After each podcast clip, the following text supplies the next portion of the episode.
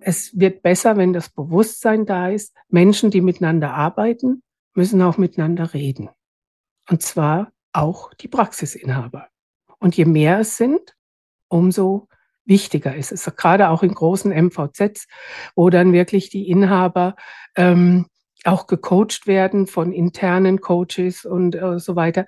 Ähm, die haben manchmal gar keine Zeit oder glauben keine Zeit zu haben, zusammen zu sprechen. Und dann gibt es natürlich immer Konflikte, die sich letztendlich auch auf die Mitarbeiterzufriedenheit auswirken. Und es ist in der heutigen Zeit natürlich mit dem Feuer gespielt, weil niemand will Mitarbeitende verlieren. Das kann sich kaum eine Praxis leisten. Gerade dieses Thema Konflikte ähm, das, da wird immer sehr viel dran gearbeitet, dass gar kein Konflikt entsteht. Ich bin ein großer Fan, dass äh, Konflikte auch entstehen dürfen, dass aber den Menschen Werkzeuge an die Hand gegeben werden, wie ich mich verhalten kann in Konflikten. Also das hat mit Umgangsformen was zu tun, das hat mit dem Wording was zu tun, wie weit kann ich gehen. Herzlich willkommen zu Dental Minds, dem Infopodcast für Zahnarztpraxis und Labor mit Marion Marschall und Karl-Heinz Schnieder. Die Fachredakteurin und der Fachanwalt diskutieren Themen und Trends für Praxis und Labor und verhelfen Ihnen zu mehr Durchblick im Dentalmarkt. Verlassen Sie sich drauf. Hallo und herzlich willkommen zu unserem Podcast. Wir sind Karl-Heinz Schnieder und Marion Marschall. Und wir nehmen für Sie jeden Monat Themen und Trends unter die Lupe, die für Sie in der Zahnarztpraxis und im Dentallabor wichtig sind oder werden könnten. Wenn es in Zahnarztpraxen oder Laboratorien intern Stress oder Ärger gibt, der dann auch bei uns in der Kanzlei landet, dann geht es oft um Streit mit Mitarbeiterinnen und Mitarbeitern. Das lässt sich meistens vernünftig regeln. Heikler und manchmal richtig übel wird es, wenn sich Praxis- oder Laborpartner streiten oder auch Praxisinhaber und angestellte Zahnärzte oder Laborchefs und Meister. Schaut man genauer drauf, dann liegen meistens Kommunikationsprobleme darunter. Die führen zu Konflikten. Und das kann eine Praxis oder ein Labor komplett runterziehen. Die Frage, was kann man tun, damit es gar nicht erst so weit kommt? Tja, und die zweite Frage ist, was kann man tun, damit es wieder besser wird, wenn man dann schon mal im Konflikt gelandet ist? Über den Umgang mit Menschen, so lautete der visionäre Titel des vor fast mehr als 200 Jahren erschienenen Buchs von Adolf Freiherr von Knigge. Und darum geht es auch heute immer noch. Wie können wir gut miteinander umgehen? Unser heutiger Gast hat aus diesen klugen Gedanken vor mehr als zehn Jahren ein auf die besondere Situation in der Zahnarztpraxis adaptiertes Konzept gemacht. Der Praxisknigge, begleitet seitdem nicht nur viele Praxen, sondern auch seine Schöpferin Sibylle David Hebgen. Sie entwickelt als Trainerin und Coach mit Chefs und Teams die zur jeweiligen Praxis passende Praxis, Team, Führungs- und Kommunikationskultur, um sich als Team nach innen und außen gut aufzustellen. Herzlich willkommen. Ja, vielen Dank, dass ich hier sein darf. Ich freue mich ähm, und möchte gleich mal das Thema Praxisknigge ähm, aufgreifen, das äh, ich tatsächlich in den Mittelpunkt meiner Arbeit gestellt habe, obwohl ich schon sehr viel länger Praxen und Labore coache, ähm, war mir doch das ein großes Anliegen, mit dem Praxisknicke wieder das Bewusstsein auf Wertschätzung, auf achtsames Miteinander, auf eine anständige, wenn man das so sagen darf, Konfliktlösung zu bringen. Der Praxisknicke ist ein Konzept, in dessen Mittelpunkt der Mensch steht. Zum einen die Menschen in der Praxis, natürlich auch Patienten, Partner wie Labore ähm, der Praxis auch.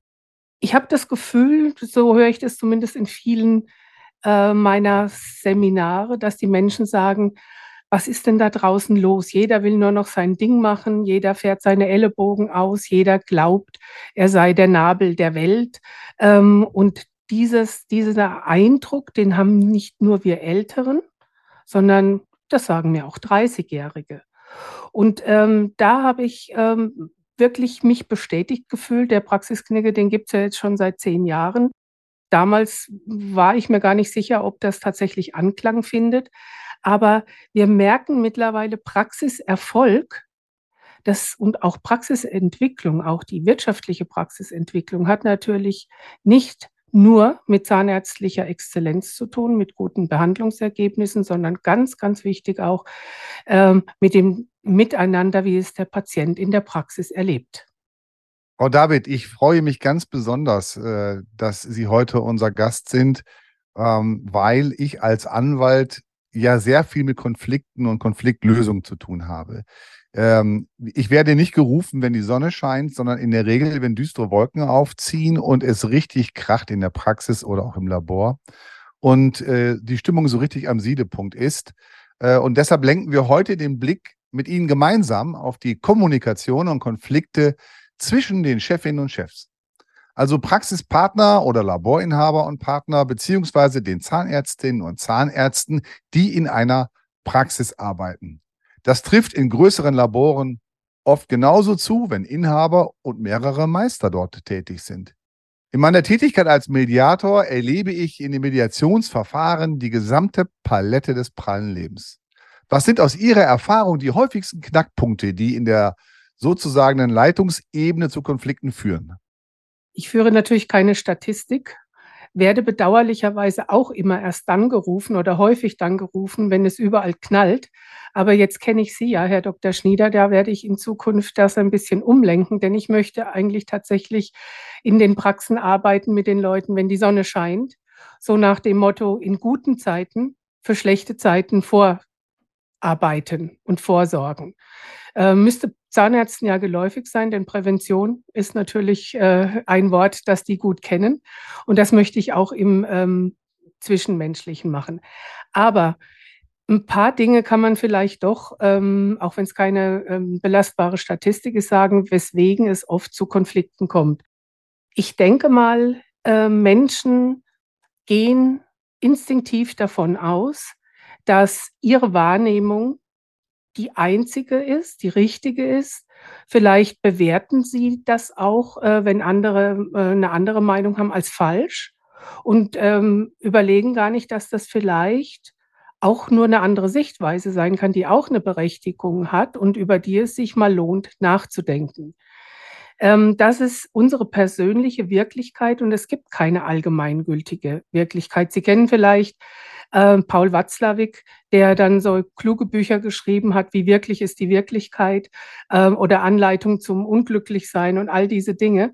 Darin wird sehr schön und manchmal auch auf humorige Weise dargelegt, ähm, dass wir alle unsere Umwelt sehr, sehr subjektiv erleben.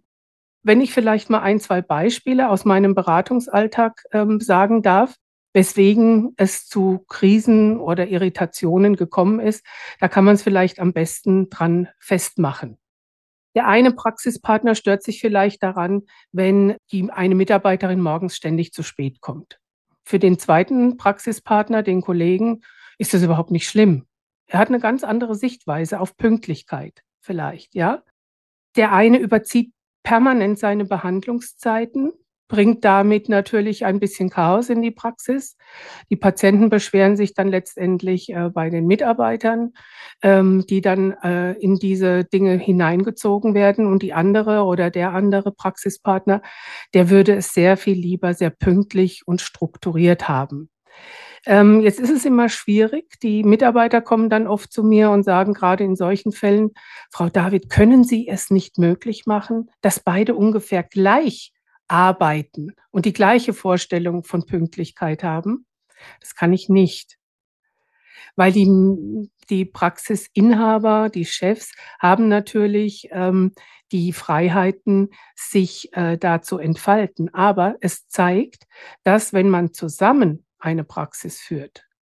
Nicht jeder so nach seinem Gusto, wie man sagen würde, arbeiten kann, sondern dass man sich natürlich abstimmen muss und solche Dinge, wenn sie zum Dauerärgernis werden, unbedingt besprochen gehören. Erstmal unter den Praxispartnern alleine, aber vielleicht auch dann später mal in der Teamsitzung, weil es in der Teamsitzung dann äh, mehrere Meinungen gibt und oftmals gibt es da bessere Lösungen, als wenn die zwei Herren oder Damen äh, da alleine vor sich hin äh, dümpeln, würde ich mal sagen. Ja. Das krasseste Beispiel, was ich erlebt habe, waren zwei Praxispartner, bei denen der eine während des Urlaubs der Kollegin die komplette Praxis renoviert hat. Und als sie zurückkam, hat sie fast der Schlag getroffen. Es war weder ihr Geschmack, es war alles so ein bisschen, ähm, ja, will ich sagen, toskanisch bunt. Und sie ist, ich kenne die Wohnung, wie sie eingerichtet ist, sie ist eher japanisch, ähm, ganz, ganz äh, klar und grau und weiß eingerichtet. Und da wollte sie fast die Praxis verlassen, ihre Anteile verkaufen. Es ist uns gelungen, gemeinsam ähm, das zu beseitigen. Was beide daraus gelernt haben, ist, dass es nicht ausreicht, fachlich übereinzustimmen, fachlich sich gut zu verstehen und darüber auch sich zu unterhalten, sondern dass es durchaus auch Schurfixe geben muss über Dinge, die besprochen werden müssen. So. Und das haben die beiden gelernt. Ähm, sie haben so eine Art äh, Mappe sich entwickelt, wo drauf steht oder wo sie, wo sie, wie soll ich sagen, festgehalten haben, welche Dinge beider Zustimmung oder Ablehnung bedarf und was die eine oder der andere alleine bestimmen kann oder verantworten kann. Und ähm, dann ist es wesentlich besser geworden. Es gibt immer noch mal Knackpunkte. Ich komme gleich noch mal drauf, woran das liegen kann an den verschiedenen Persönlichkeitsstrukturen. Aber es wird besser, wenn das Bewusstsein da ist. Menschen, die miteinander arbeiten, müssen auch miteinander reden. Und zwar auch die Praxisinhaber. Und je mehr es sind, umso wichtiger ist es. Gerade auch in großen MVZs, wo dann wirklich die Inhaber ähm, auch gecoacht werden von internen Coaches und äh, so weiter. Ähm, die haben manchmal gar keine Zeit oder glauben keine Zeit zu haben, zusammen zu sprechen. Und dann gibt es natürlich immer Konflikte, die sich letztendlich auch auf die Mitarbeiterzufriedenheit auswirken. Und es ist in der heutigen Zeit natürlich mit dem Feuer gespielt weil niemand will Mitarbeitende verlieren. Das kann sich kaum eine Praxis leisten. Ja, was ich auch oft beobachtet habe und was mir auch gespiegelt wird, dass dann manchmal aus einer Mücke ein Elefant wird. Und äh, der eigentliche Knackpunkt, also so ein Beispiel war, da haben sich zwei Praxispartnerinnen um 50 Euro für die Pizza für die Abrechnungsassistenz gestritten, die länger gearbeitet hatte. Dahinter lag aber ein ganz anderer Konflikt, weil sie ihre Arbeitszeit, die eine hatte Kinder, die anderen nicht unterschiedlich bewertet und aufgeteilt sahen. Aber häufig wird eben aus so einer Mücke dann ein Elefant gemacht und die Praxis war dann tatsächlich in der Existenz gefährdet und ist aufgelöst worden. Aber wenn ich jetzt in so einer Situation stecke als Partner oder als Chef, man fühlt sich darin ja auch unwohl. Wie komme ich überhaupt auf eine sichere Ebene, um eine Lösung des Problems überhaupt angehen zu können? Also wie schaffe ich wieder so einen Start fürs Gespräch? Also ich glaube, wenn es dann um 50 Euro geht, äh, ich bin jetzt kein Psychologe, kein Ausgebildeter, da liegen natürlich andere Gründe zugrunde. Ich habe ähnliche äh, Dinge erlebt.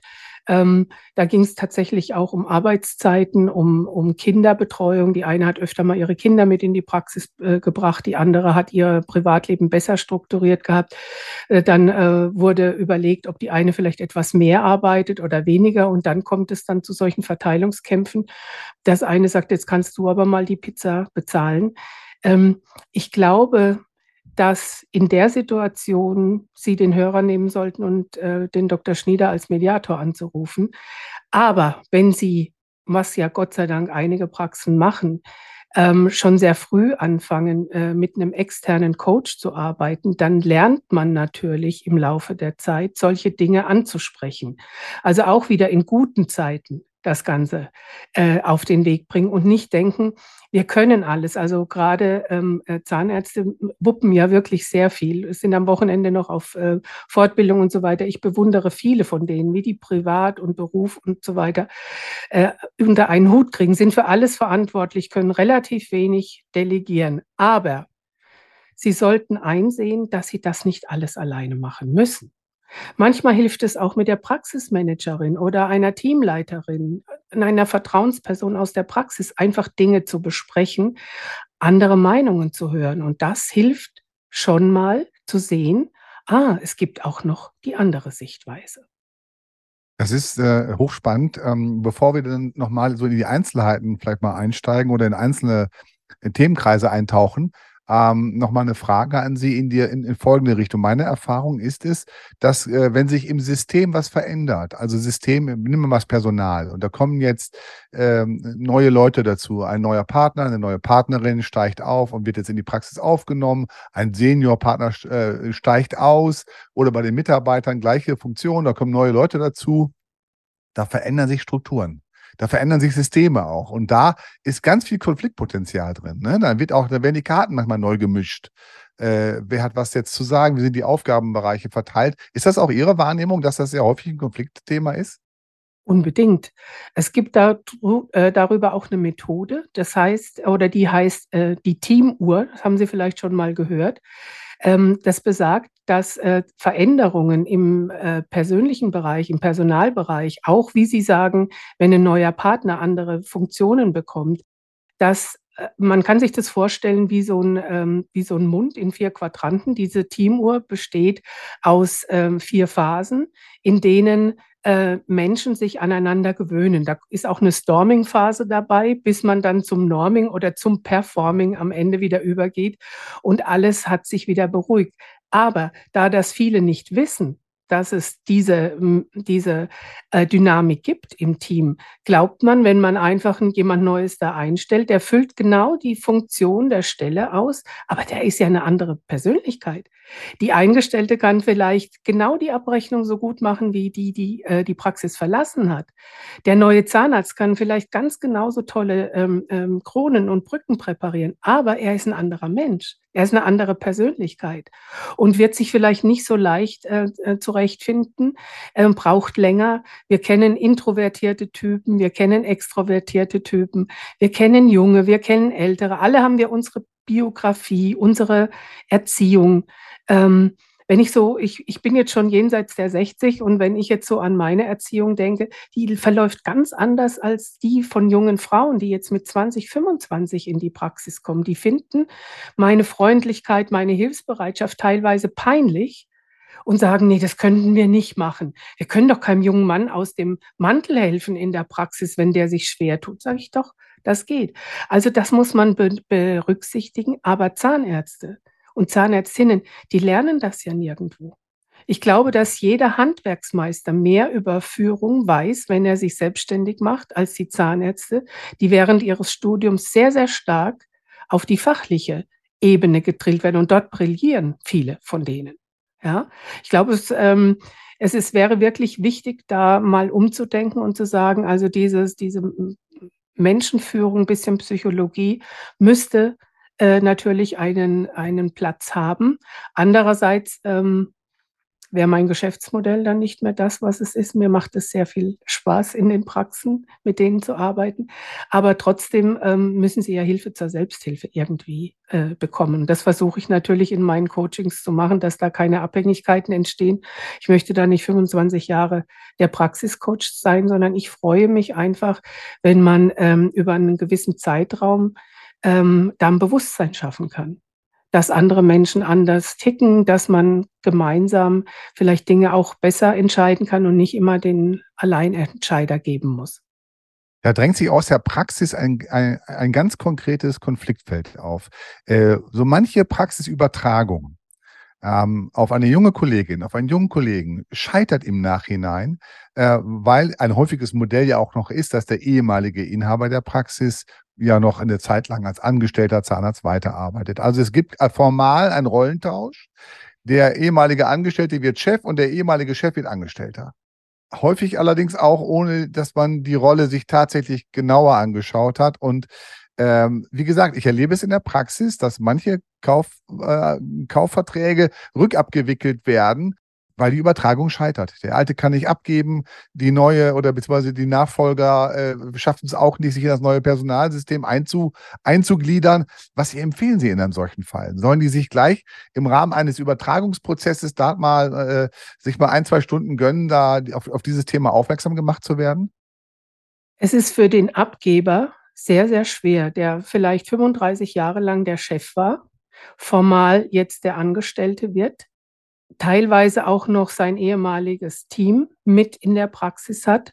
Ich ähm, erlebe viele solche Praxen und ich kenne nur eine einzige, bei der es wirklich richtig, richtig gut funktioniert hat. Bei allen anderen war es so ähnlich, wie Sie es äh, beschrieben haben, dass große Frustrationen aufgetreten äh, sind. Das ähm, Team äh, des Seniors ist immer weiter zum Senior gelaufen, wenn es irgendwelche Fragen hatte.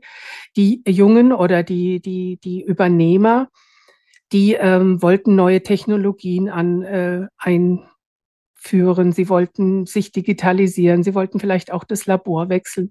Das wurde alles schwierig, weil halt doch die Dominanz des Abgebers ziemlich hoch war. Der macht es aber nicht, weil er bösartig ist, sondern wenn ich 35 Jahre lang das Sagen hatte, ich glaube, auch wenn ich mich betrachte, ich bin auch jemand, der gerne seine Entscheidungen selber trifft. Äh, ich glaube nicht, äh, dass es die klügste Entscheidung ist. Was ich oft erlebe, ist, wenn der Übernehmungswillige oder die übernehmungswillige Zahnärztin als angestellte Zahnärztin ein Jahr oder anderthalb Jahre mit in der Praxis ist. Der Sinn ist ja oft dahinter, dass die Patienten sich an das neue Gesicht gewöhnen und der Praxis treu bleiben, auch wenn der äh, ehemalige Inhaber die Praxis verlässt, verkauft. Das kann besser funktionieren als in dieser Rolle. Ähm, ich kaufe jetzt eine Praxis und plötzlich bist du, der den Erfolg dieser Praxis, wie hoch der auch immer sein mag, 35 Jahre gesteuert hat und jetzt bist du mir, jetzt bin ich dir weisungsbefugt.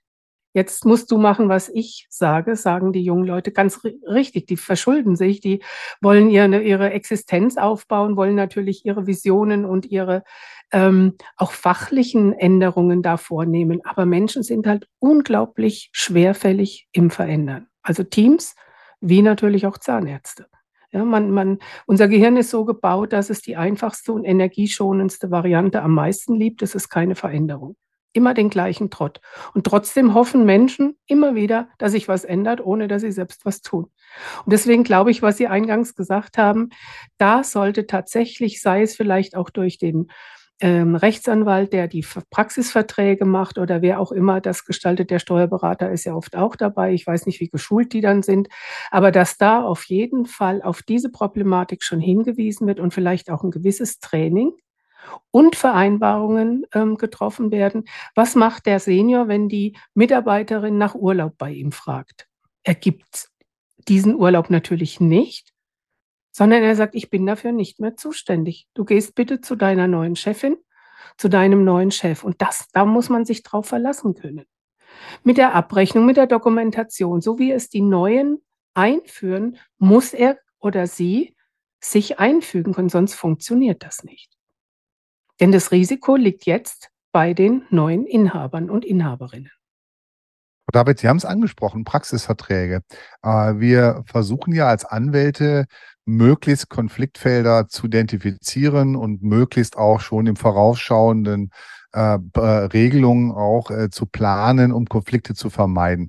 Ähm, natürlich muss da neue Rechtsprechung eingearbeitet werden. Ich erinnere mich, vor 20 Jahren hatte ein Gemeinschaftspraxisvertrag äh, zwischen 15 und 20 Paragraphen. Heute schaffen wir es locker auf 40. Und wenn Sie uns Juristen noch ein bisschen Zeit geben, schaffen wir es auch auf 80. Also will damit sagen, man versucht schon eine ganze Menge an Lebenssachverhalten, wo sich gezeigt hat, das sind Konfliktfelder zu regeln. Ich bin mir darüber im Klaren völlig bewusst, dass man nicht alles regeln kann, überhaupt keine Frage.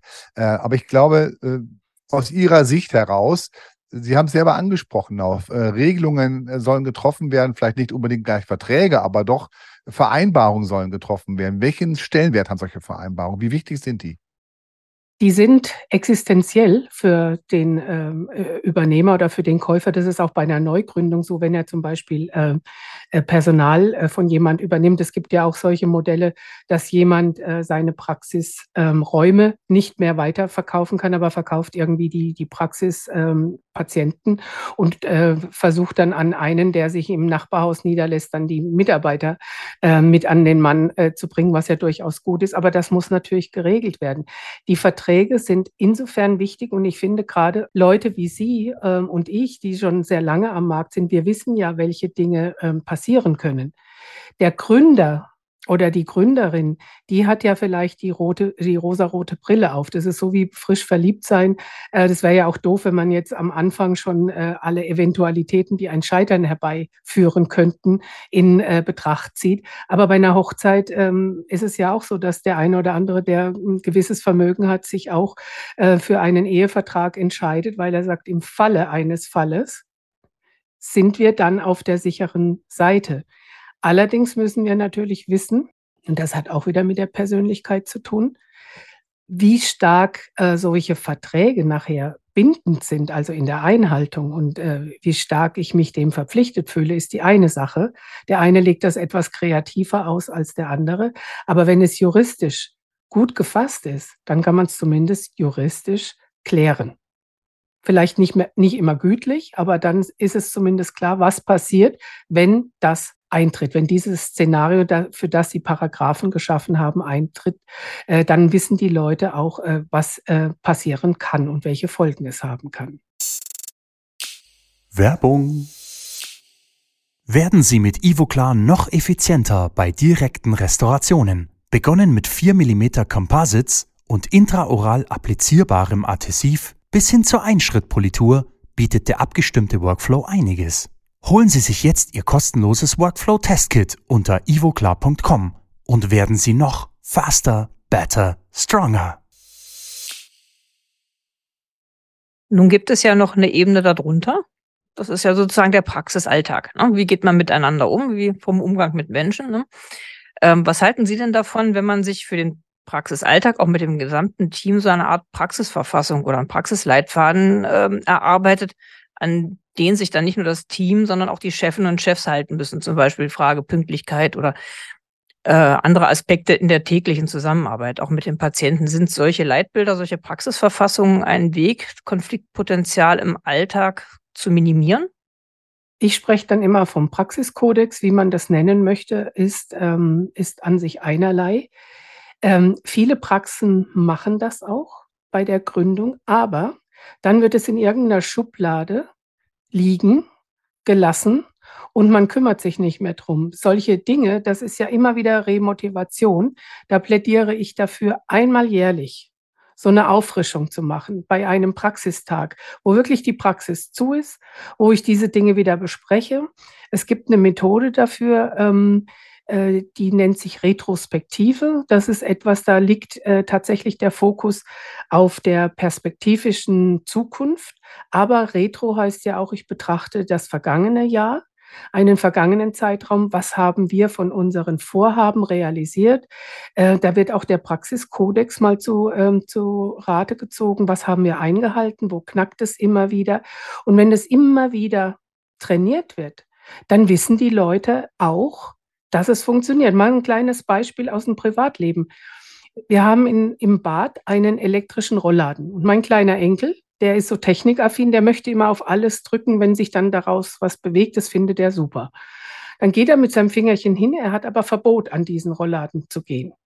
Dann guckt er mich an und sagt, hm, ah, ich weiß, die Regel heißt, ich darf da nicht dran. Sag ich, genau, Finger weg. Okay, dann trabt er weg. Das findet er doof, aber das haben wir so oft geübt. Und ich werde da auch nicht müde, das immer wieder zu sagen. Und da diese Geduld und dieses Durchhaltevermögen brauchen Führungspersönlichkeiten. Es ist immer leichter, mal kurz nachzugeben und sagen, jetzt schaue ich mal nicht hin. Wir haben, wir haben in unserem Praxiskodex stehen, dass wir uns morgens freundlich begrüßen, äh, dass wir nicht einfach in den Sozialraum reinstürmen und äh, ohne anzuklopfen und so weiter. Ähm, oder dass wir Dinge erzählen, die uns äh, eine Kollegin erzählt hat und hat uns um Schweigen ge gebeten. Wenn das alles verletzt wird, dann muss ich da natürlich am Ball bleiben. Und zwischen Praxispartnern ist das ebenso.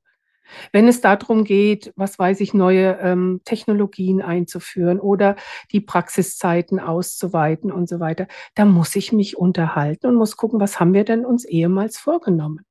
Was steht denn in unserem Praxiskodex, ähm, äh, in unserer Praxisverfassung, wie auch immer das ähm, Konzept da ähm, äh, heißt? Äh, diese Verbindlichkeit muss immer wieder thematisiert werden, sonst verstaubt es im Aktenordner oder im PC und niemand interessiert sich mehr dran oder dafür, besser gesagt. Jeder Jeck ist anders, heißt es so schön im Rheinland. Es treffen ja häufig ganz unterschiedliche Generationen und Charaktere in Praxis und Labor äh, aufeinander. Gibt es seriöse Tools, mit denen man die Menschen in ihren Besonderheiten beschreiben und mit gegenseitigem Verstehen und Zuordnen von Aufgaben Konflikte lösen und künftig vorbeugen kann? Gibt es sowas im Markt? Es gibt sehr viele Persönlichkeitsanalysen. Das ist so ein bisschen auch die, ähm, der Geschmack der Coaches, mit welchen man da arbeitet. Viele kennen äh, das Disk-Profil. Das ist ein Farbprofil. Da gibt es dann gelbe, grüne, blaue, rote Typen. Da wird man typisiert. Ich habe mich für das Reese Profile entschieden. Das ist eine etwas wissenschaftlichere Basis, weil ich ähm, gemerkt habe, ich mache das auch schon über zehn Jahre, dass die Zahnärzte doch eher das Wissenschaftliche schätzen und nicht so das esoterisch-farbliche, was äh, natürlich eine reine Geschmackssache ist. Alle Persönlichkeitsanalysen ähm, haben immer Pro und Contra. Ich arbeite mit dem Reese Profile deswegen, weil es Persönlichkeiten ganz gut abbildet. Es, äh, dort ist die Theorie dahinter, wir alle haben 16 Lebensmotive, 16 Antreiber die uns unterschiedlich wichtig sind. Können auch Verhinderer sein. Zum Beispiel Macht, Anerkennung, Familie, ähm, Unabhängigkeit, Neugier. Mal so ein Beispiel, auch in einer Praxis, wenn jetzt zum Beispiel der Chef eins Macht hoch ausgeprägt hat, interagiert er in der Führung ganz anders als seine Kollegin. So eine Praxis äh, betreue ich gerade aktuell. Da hat die zweite Chefin beide 50 Prozent, also keiner hat mehr oder weniger Anteile. Sie sind völlig paritätisch ähm, ähm, beteiligt an der Praxis. Sie hat äh, Macht ganz niedrig ausgeprägt. Also sie, ihr großer Wunsch, ihre Befriedigung ist nicht, andere anzuleiten. Sie arbeitet gerne im Team. Sie hofft auch immer so ein bisschen, dass die anderen schon wissen, äh, was zu tun ist, ähm, während der andere schon gern mal vorprescht und äh, da eben ähm, auch die Ansage macht. Dann fühlt sie sich natürlich manchmal etwas ähm, unterlegen. Ähm, jetzt hatten wir gerade so äh, das Thema, dass sie sich ein bisschen in die Opferrolle hinein begibt. Und das bedeutet es aber nicht, dass dieses Ergebnis, der eine hat es hoch, die andere etwas niedriger, äh, dass man dann an den Persönlichkeiten herumschrauben will und sagt, jetzt stampf doch du mal mit, mit dem Fuß auf und sei doch du auch mal ein bisschen kraftvoller. Nein, wir wollen ja, dass die Menschen in ihren Lebensmotiven sich wiederfinden und die befriedigen, die sie hoch ausgeprägt haben und die anderen, das wissen wir mittlerweile, ein bisschen vermeiden, aber sie müssen dann miteinander arbeiten. Also da geht es dann auch wieder um vertragliche Regelungen, um Kommunikation, um regelmäßige Schurfixe, wo man einfach Dinge, die zu entscheiden sind, bespricht und wo auch dann diejenige, die nicht vorne dran preschen würde und würde das entscheiden, mit einbezogen wird. Das Thema Anerkennung, ganz wichtig, haben viele sehr hoch ausgeprägt ich äh, erlebe ganz oft, dass Zahnärzte, auch da gibt es keine Statistik, aber oftmals niedrig ausgeprägt haben. Also bei mir ist es zum Beispiel auch so. Ich glaube, die, alle, die sich selbstständig machen, sind davon nicht ganz so vielleicht abhängig wie Menschen, die, ähm, die ähm, im Angestelltenverhältnis sind. Das ist vielleicht schon so eine Sache bei der Berufswahl. Wenn jetzt jemand Anerkennung hoch hat, dann erwartet er Anerkennung. Und das muss ich dann als Führungspersönlichkeit gerade dann, wenn ich es nicht so ausgeprägt habe, wissen, dass mein Partner oder meine Mitarbeiter ab und zu die Anerkennung brauchen, was für mich vielleicht ganz selbstverständlich ist. Ja, also auch im Privaten äh, ist es so, es gibt auch ähm, ähm, so Partnervermittlungen, ganz große, die dieses Reese Profile, äh, sagen wir mal, für die besten Matches nimmt. Wo ich sehr überrascht war, war bei dem Thema Familie. Da gab es eine Praxis und äh, das habe ich jetzt schon häufiger erlebt. Der wollte zum 25-jährigen Praxisjubiläum ähm, mit seiner ganzen Praxis nach New York fünf Tage. Es wollte aber keiner mit. Zwei wollten mit, die anderen nicht. Äh, danach, ich, das war gerade in meinen Anfängen äh, von Reese Profile Master, da war ich gerade frisch gebackener Reese Profile Master. Und da haben wir mal für alle also ein, äh, so ein Profil gemacht. Da waren die meisten dabei. Da war das Lebensmotiv Familie sehr hoch ausgeprägt. Heißt, deren Quality Time ist die Zeit, die sie mit ihren Liebsten verbringen. Andere haben das nicht so stark. Bei mir ist es zum Beispiel niedriger ausgeprägt, viel niedriger. Ich habe auch Kinder. Äh, aber ich erziehe dann ganz anders. Also die vielleicht selbstständiger, ich gucke vielleicht nicht dauernd so hin. Aber ich will mich da ja nicht ändern. Aber wenn man mir eine Belohnung geben will, die mich von meinem Lebensmotiv entfernt, dann hilft das nichts. Es gibt sogar das Lebensmotiv Essen oder, oder, oder Genuss. Ähm, wenn alle das niedrig ausgeprägt haben, ist das tolle Praxisessen eine wirkungslose Motivation. Und so ist es natürlich bei Praxisinhabern ähm, auch. Und das letzte Motiv, was äh, gerade in der Zweisamkeit von Partnern wichtig ist, ist Neugier.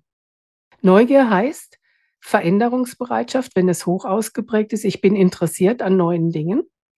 Der, der das etwas niedriger ausgeprägt äh, hat, der muss nicht ständig das Neue haben. Der ist ganz zufrieden und praktiziert einfach.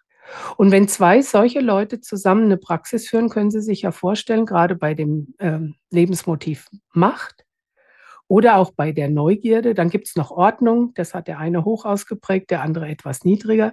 Das ist dann so, wie sieht es im Umkleideraum aus, wie sieht es in den Chefbüros aus, wie riecht es da. Ähm, das sind so Dinge da, aus den Niederungen des Alltags, die dann tatsächlich ähm, Konflikte her hervorbringen können. Ja?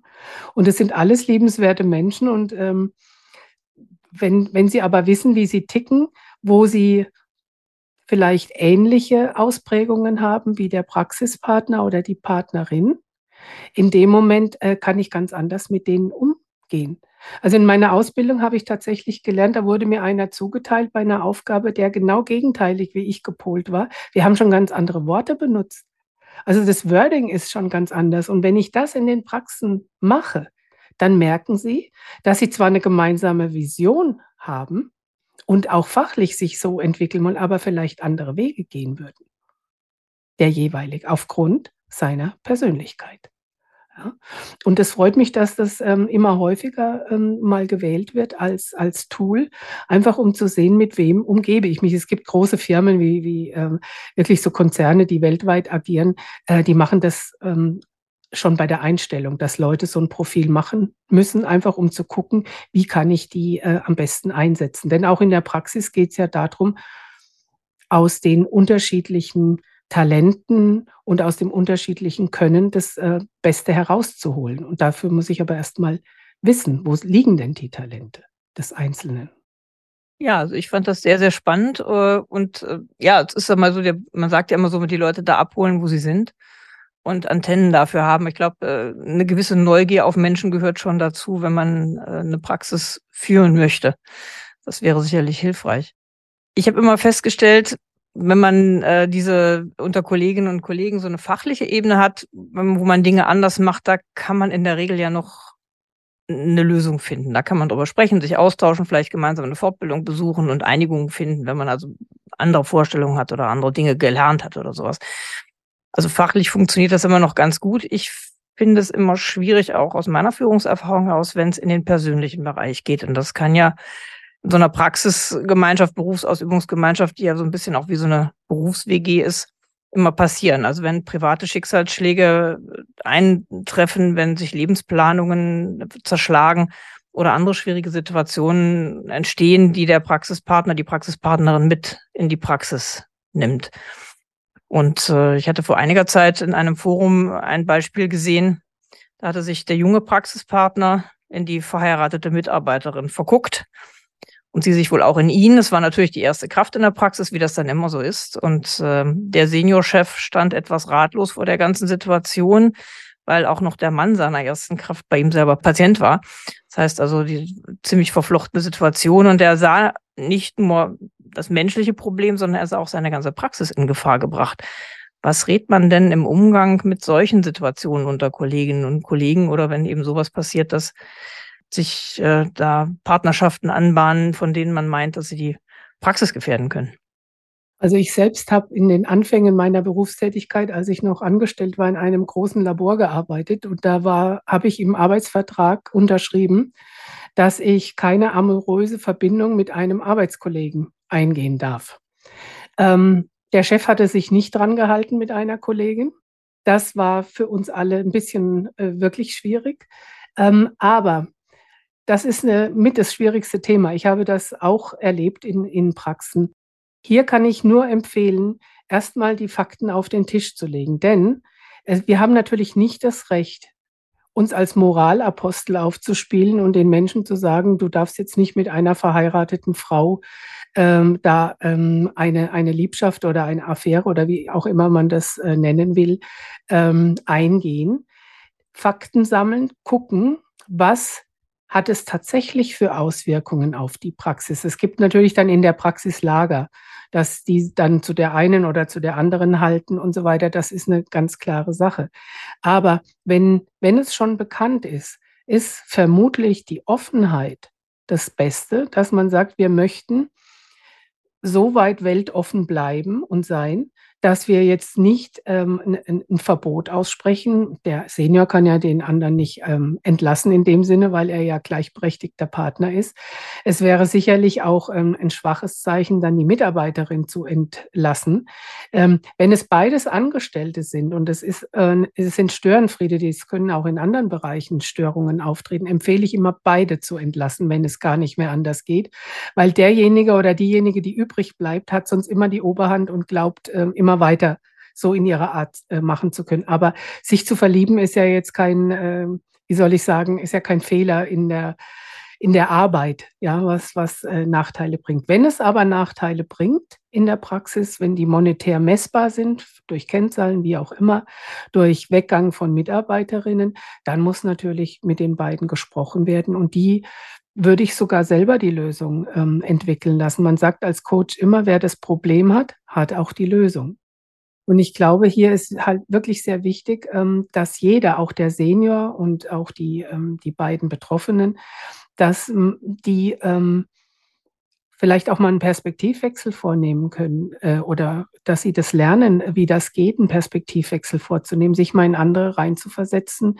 Verletzt unser Verhalten andere? Äh, wie können wir das in der Praxis erledigen? Ich glaube nicht, dass ein Berater letztendlich die Keule schwingen kann und kann sagen, so wird's gemacht, sondern da muss ich tatsächlich ähm, mit den Betroffenen sprechen und die sollten ihre Lösung selbst entwickeln. Das ist ja ein Grundprinzip der Mediation, dass der Mediator eben begleitet, aber die Lösung selber nicht bietet, sondern die Streitenden äh, dahin führt, dass sie zu einer Lösung kommen. Jetzt gibt es aber in der Praxis immer wieder die Situation, eine Lösung scheint schlechterdings nicht möglich. Eine also ich habe aktuell einen Fall, da ist einer der Praxispartner äh, aus der Sicht meines Mandanten und ich habe auch mittlerweile sehr verstärkt den Eindruck, da gibt es einen pathologischen Zustand. Also da ist schwer dran zu kommen. Es gibt keine Lösung. In einem solchen Fall weiß ich, da helfen nur dann entsprechende Fachärzte möglicherweise weiter. Aber nehmen wir mal den, un, den nicht erkrankten Partner, sondern es gibt die Parteien, die äh, tatsächlich zu keiner Lösung kommen. Und man kommt zu der Erkenntnis, man trennt sich besser. Ja, das ist ja möglicherweise auch eine Lösung. Äh, was empfehlen Sie da, um menschlich gut auseinanderzugehen?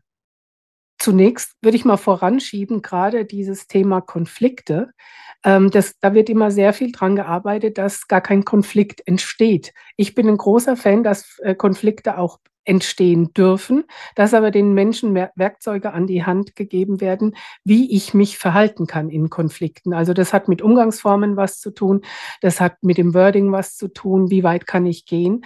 Ähm, aber in solchen Fällen, wenn ähm, wenn die beiden gehen. Ich habe selber so eine Praxis ähm, begleitet. Die haben sich sehr, ähm, sehr auseinanderentwickelt, waren Freundinnen anfangs und da kamen viele Dinge dazu. Die wohnen auch nur so ungefähr 500 Meter voneinander entfernt. Ähm, da schien es auch nicht möglich zu sein, ähm, dass man sich gut trennt, wie Sie es äh, formulieren.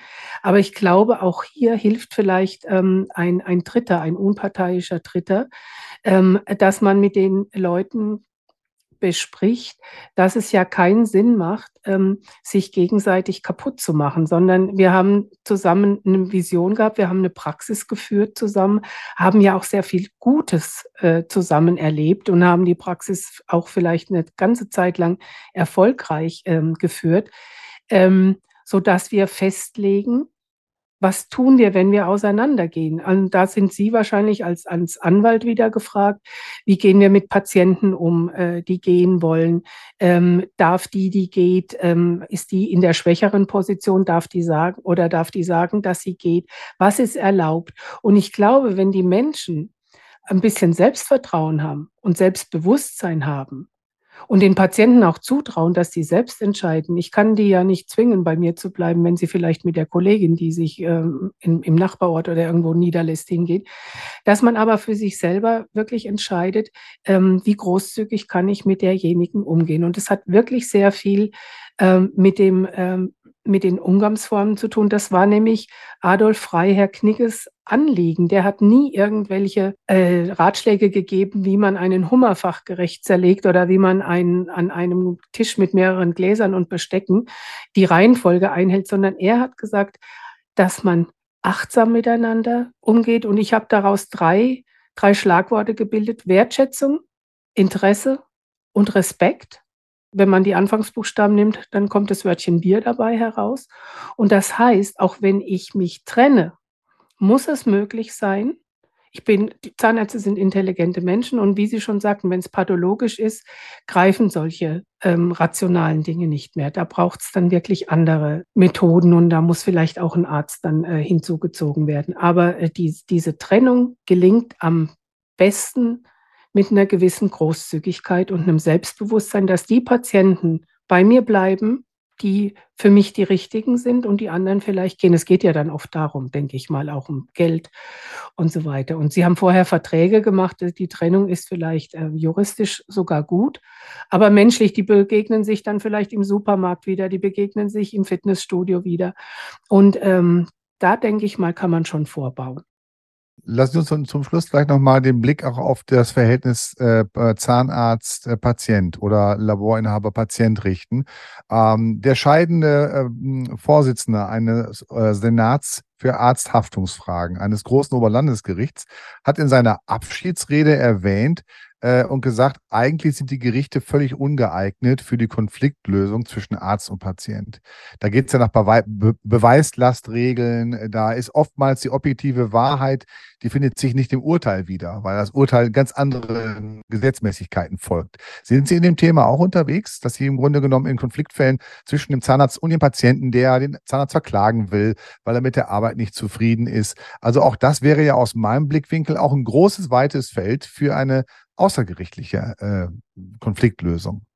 Das mache ich überhaupt nicht. Ich bin präventiv unterwegs, dafür gibt es den Praxisknickel, denn wir entwickeln in der Praxis die Prozesse so patientenfreundlich und trotzdem wirtschaftlich erfolgreich, dass es möglichst dazu gar nicht kommt. Denn oftmals hat es was mit Beratung zu tun. Es hat tatsächlich mit Prozessen zu tun, dass der Patient äh, nicht aufgeklärt war, dass es was kostet oder wie viel es kostet, ähm, dass vielleicht die Qualität nach seinem Dafürhalten ähm, nicht äh, in Ordnung ist. Und das ist das Gleiche wie bei den Krisen unter den äh, Praxispartnern.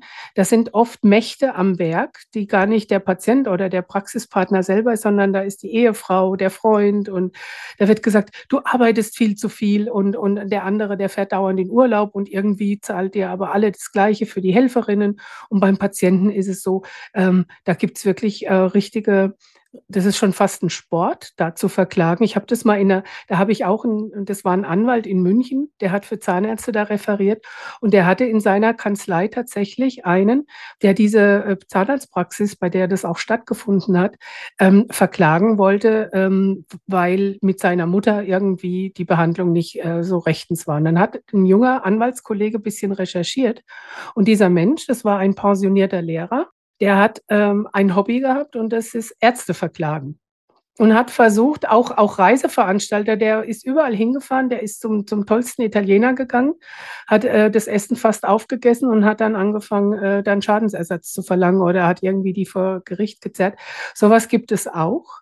Aber ähm, das äh, ist nicht meine, meine Art. Ich ärgere mich schon, wenn ich in Praxen gerufen werde, wenn es irgendwie im Team knallt, weil in meinem hohen Alter möchte ich eigentlich nur noch die schönen Dinge machen und dieses Präventive.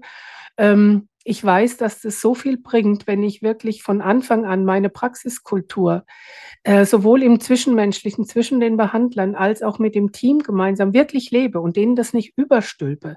Die müssen nicht da vorne äh, lächelnd und trippelnd rumgehen, sondern die wollen, die müssen das wollen, wollen. Die sagen sich, ich bin bei zwei tollen Ärzten oder bei einem tollen Arzt oder bei fünf tollen Chefs. Äh, ich möchte da sein und das ist authentisch und das ist eigentlich das Betätigungsfeld, ähm, das ich habe. Natürlich ist man da oft wie so ein Pfarrer und ein Seelsorger, da kriegt man Dinge erzählt, die man vielleicht gar nicht hören will, auch aus dem Privatleben und so weiter. Ich lasse mich leider immer wieder dahin reisen, dass ich doch dann wechsle aus dem Coach-Modus in den Berater-Modus. Da ähm, spielt vielleicht auch die große Lebenserfahrung äh, dabei eine Rolle, dass man da auch mal als Mensch oder fast schon freundschaftlich antwortet. Aber in der Regel möchte ich den Menschen eigentlich in den guten Zeiten Werkzeuge an die Hand geben, dass es entweder gar nicht so weit kommt, dass es richtige Krisen gibt, oder wenn es zu Krisen kommt, dass sie wissen, dass sie dazugehören und dass es keine Besonderheit dieser einen Praxis ist, sondern dass man einfach weiß, wie man damit umzugehen hat. Das ist meine Mission, in der ich unterwegs bin. Für alles andere gibt es ja Menschen wie Sie. Frau David, ganz herzlichen Dank dafür, dass Sie äh, mir und auch, glaube unseren Hörerinnen und Hörern den Blick geöffnet haben für die Bedeutung und Wichtigkeit des präventiven Vorgehens äh, innerhalb des Labors, innerhalb der Praxis für dieses Thema Konfliktlösung oder Konfliktvermeidung vor allem, dass das miteinander eben gelernt und auch weiterhin äh, sag ich mal, ausgebaut werden muss. Da haben Sie eine Menge bedeutender Punkte angesprochen. Also ich bin sehr dankbar dafür und ich glaube, wir werden das Thema Konfliktlösung und äh, auch Konfliktbewältigung äh, noch weiter in unserem Portfolio behalten. Ja, da bin ich ganz äh, Ihrer Meinung, Karl-Heinz. Es hat mir sehr viel Spaß gemacht. Es waren sehr viele gute Anregungen drin, die hoffentlich unseren Hörerinnen und Hörern auch weiterhelfen, die hoffentlich sich nur mit Prävention und noch nicht mit, und nicht mit aktuellen Konfliktlösungen befassen müssen ich fand es sehr, sehr spannend und ich finde nach wie vor den Gedanken über den Umgang mit Menschen und den Praxisknige äh, sehr wertvoll, ähm, weil eben alles damit anfängt, wie wir miteinander umgehen. Und äh, da gab es heute, glaube ich, sehr, sehr viele gute Ideen und Tipps. Vielen Dank dafür. Ja, ich sage auch danke, dass ich hier sein durfte. Und ähm, für mich war das äh, der erste Podcast. Gefilmt bin ich schon oft worden, auch von Ihnen. Ich, es gibt auch Interviews zwischen Ihnen und mir mal auf irgendeinem Zahnärztetag in Berlin. Äh, das sind Sachen, die fallen mir fast leichter als das hier, aber ich äh, habe in meinem Reese Profile Neugier ganz hoch. Das ist so mein allerhöchster Wert.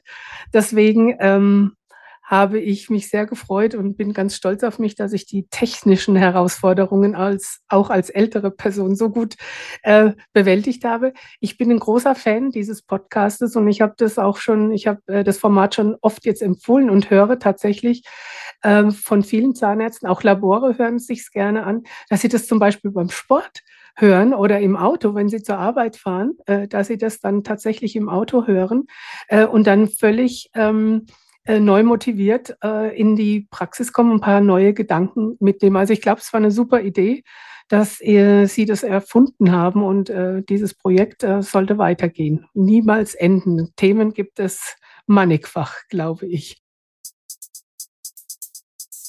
Das war Dental Minds, der Infopodcast für Zahnarztpraxis und Labor. Diesmal mit Sibylle David Hebgen zum Thema gute Kommunikation unter Kolleginnen und Kollegen und in der Praxis überhaupt. Vielen Dank fürs Zuhören. Wir freuen uns, wenn Sie unseren Podcast bei Spotify oder bei Apple Podcasts bewerten und wenn Sie ihn beim Dienst Ihrer Wahl abonnieren. Es gibt jeden ersten Donnerstag im Monat eine neue Folge, überall, wo es Podcasts gibt. Wenn Sie Anmerkungen oder Fragen zu dieser Folge haben, dann schreiben Sie uns eine E-Mail an podcast.quintessenz.de. Alle Links und Adressen zu mehr Informationen zu unserem Thema finden Sie wie immer in den Show Notes. Vielen Dank fürs Zuhören und gute Kommunikation. Machen Sie es gut. Das war Dental Minds, der Infopodcast für Zahnarztpraxis und Labor. Mit Marion Marschall und Karl-Heinz Schnieder. Ein Quintessence Podcast.